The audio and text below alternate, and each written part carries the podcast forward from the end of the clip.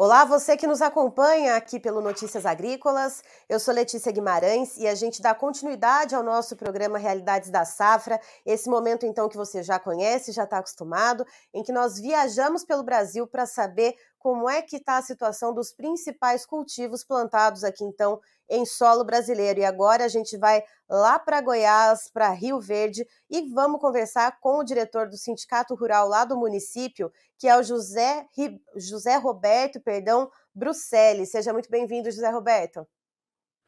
Bom dia, Letícia. Bom dia, amigos Montes Agrícolas. É uma honra estar aqui falando com vocês para falar sobre a safrinha de milho aqui da região do Rio Verde. Vou falar da região sudoeste de Goiás. Maravilha. José Roberto, primeira pergunta, pergunta que não quer calar, né? Esses últimos dias de muito frio, né? Isso aí de uma forma re, re, é, generalizada, perdão. Uh, como é que ficou aí para a região sudoeste do estado? Teve geada? Geada chegou a pegar o milho ou não? Foi algo mais pontual, algo mais afastado das lavouras? Ah, o frio chegou e chegou com tudo aqui. Nós tivemos em Jataí 2 graus de 2 é, graus, tivemos aqui em Rio Verde 3 graus antes de ontem, hoje nós tivemos 4 graus, mas foi, houve geada, mas foram geadas em baixadas, em, mais na baixada, nas beiras de corvo, nada que comprometesse a safra de milho. Então, uh, eu penso que deve ter algum estrago, mas ainda está sendo avaliado e deve ser estragos pontuais, deve ser pouquinho. E, José Roberto, me diga uma coisa, em que fase que está a maior parte do milho plantado aí na região sudoeste? E, e emendo com uma outra pergunta também, se houver risco novamente de geada, uh, de quanto que poderia ser a perda? Ah, hoje, se tivesse, houvesse uma geada que queimasse a folha do milho, eu penso que seria aí devastador, né? Uns 70%, porque os milhos estão enchendo o grão, mas estão todos de folha verde ainda. Quando você pega um milho que está de folha verde, ele está com as energias para encher o grão e para dar o peso no grão e para transferir é, as suas proteínas, os carboidratos estão ainda todos armazenados na folha e está sendo feito agora esse repasse para o grão de milho.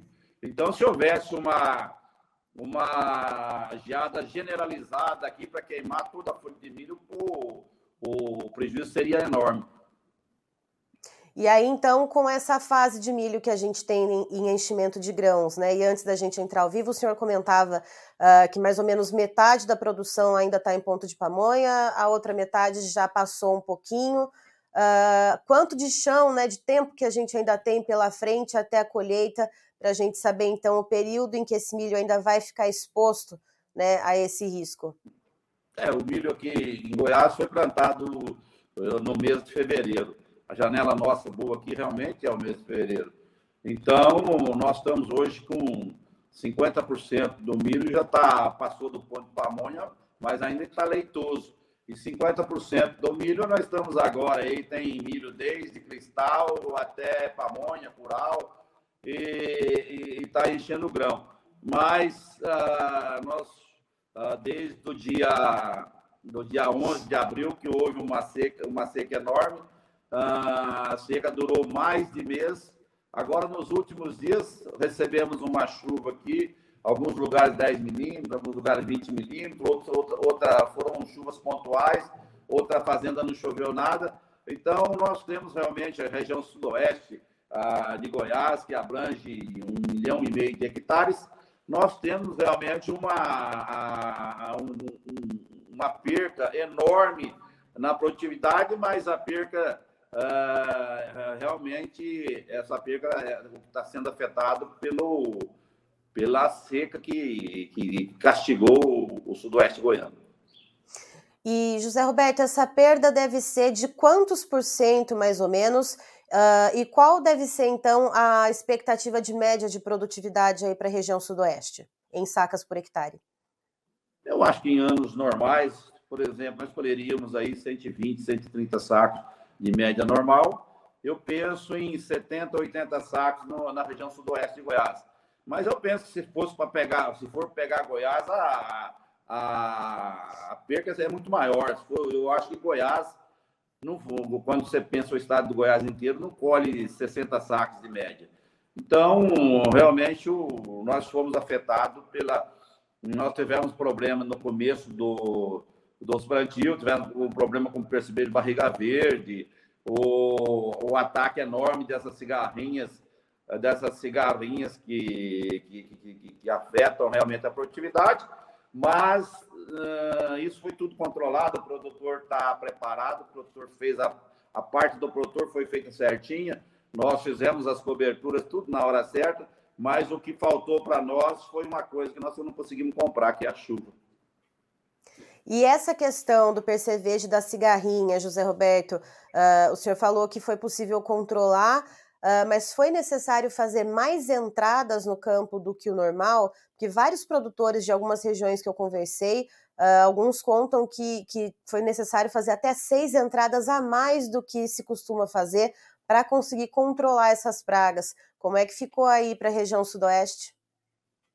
Não, aqui, aqui realmente é, é há, há realmente um, um aumento generalizado nas cigarrinhas, porque uh, eu tenho problema de cigarrinha de muitos anos atrás, mas sempre, às vezes você ficava dois, três anos sem ter problema, depois você, você tinha o problema do enfesamento vermelho, enfesamento pardo, e agora, se você não cuidar, todo ano você perde milho com enfesamento.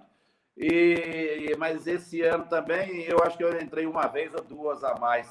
Não foi assim também uma coisa que teve, e, uh, teve um ataque enorme também. Foi mais ou menos dentro da normalidade, um pouco a mais. Certo. E a questão do, da comercialização né, dessa safrinha de milho, a gente tem já algum registro, alguma porcentagem de negociações já travadas antecipadamente, ou o produtor uh, só travou ali o custeio, está segurando ali para fazer esses contratos depois, conforme esse preço do milho for variando? Produtor uh, goiano ele não vendeu muito, mas está sempre vendido. Eu penso que tem uns 25% da safra que vai ser colhida já está vendido. Até mais agora, porque eu, eu pensava em 25% numa safra de 100 sacos.